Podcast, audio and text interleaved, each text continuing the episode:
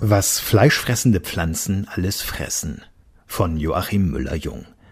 Super Mario würde vor Lachen ins Schleudern kommen. Schnappt die fleischfressende Pflanze auch bei meinem Finger zu, wenn ich ihn hinhalte? Fleisch ist schließlich Fleisch, oder? Doch tatsächlich ist da einiges dran.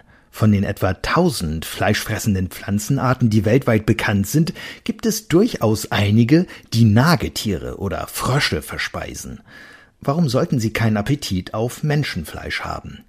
Der einzige Grund, denkt man, warum der Mensch wahrscheinlich wirklich nicht ins Beuteschema von fleischfressenden Pflanzen passt, ist seine Größe und Kraft. Das stimmt natürlich, denn sicher würden wir uns wehren. So schnell wie die Pflanze mit ihrer Falle zuschnappt, so schnell wäre der Finger auch wieder rausgezogen und das zarte Pflänzchen gleich danach plattgetrampelt. Ja, Fleischfressende Pflanzen sind aus dem Blickwinkel einer Ameise oder einer Fliege gnadenlose Ansitzjäger, aber eben auch zarte, sensible Geschöpfe.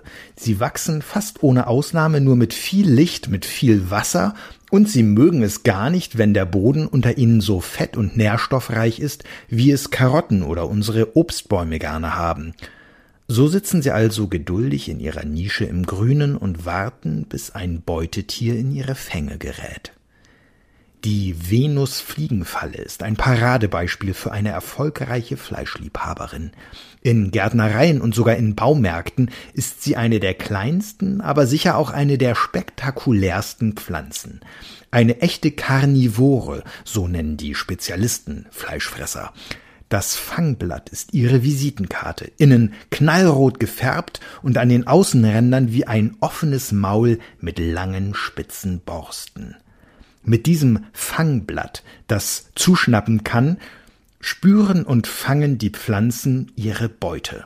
Natürlich sieht die Pflanze ihr Opfer nicht, also auch den Finger nicht, wenn wir ihn in die Falle stecken, aber sie spürt sie.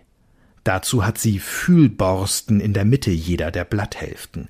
Erst wenn diese empfindlichen Borsten zweimal kurz hintereinander berührt werden und ein elektrisches Signal an die anderen Teile der Blattfalle senden, bewegen sich die Gelenke und die Falle schnappt zu. In Sekundenschnelle. Sobald die Falle geschlossen ist, verwandeln sich die Blätter in einen brodelnden grünen Magen.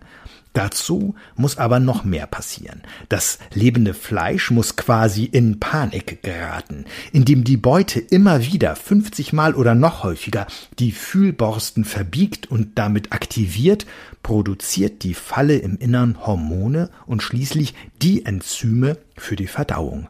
Im Innern der Blätter sitzen die Drüsen, die den sauren Saft mit vielen aggressiven Verdauungsenzymen produzieren. Langsam aber unerbittlich verflüssigen sie die Beute und die Pflanze kann sich die Nährstoffe, insbesondere den lebenswichtigen Stickstoff, einverleiben. Andere fleischfressende Pflanzen nutzen dafür andere Fallen. Manche so etwas wie hängende Kannen, die ihre Beute anlocken und mit klebrigen oder rutschigen Röhrenblättern ins Innere gleiten lassen. Wieder andere besitzen Saugfallen und nutzen den Unterdruck unter Wasser. Einige bilden komplizierte Fanggruben, und wieder andere besitzen sogar eine Art Tentakeln, um die Beute festzuhalten. Doch all das wäre für unseren unvorsichtigen, aber großen Finger keine echte Gefahr. Und doch gibt es eben mindestens zwei weitere Gründe, warum die karnivore Pflanze den Finger verschmähen müsste. Erstens könnte die Venusfliegenfalle ihre Blattfalle nicht schließen, und zweitens würde das bisschen Verdauungssaft unser Fleisch nicht so einfach verflüssigen.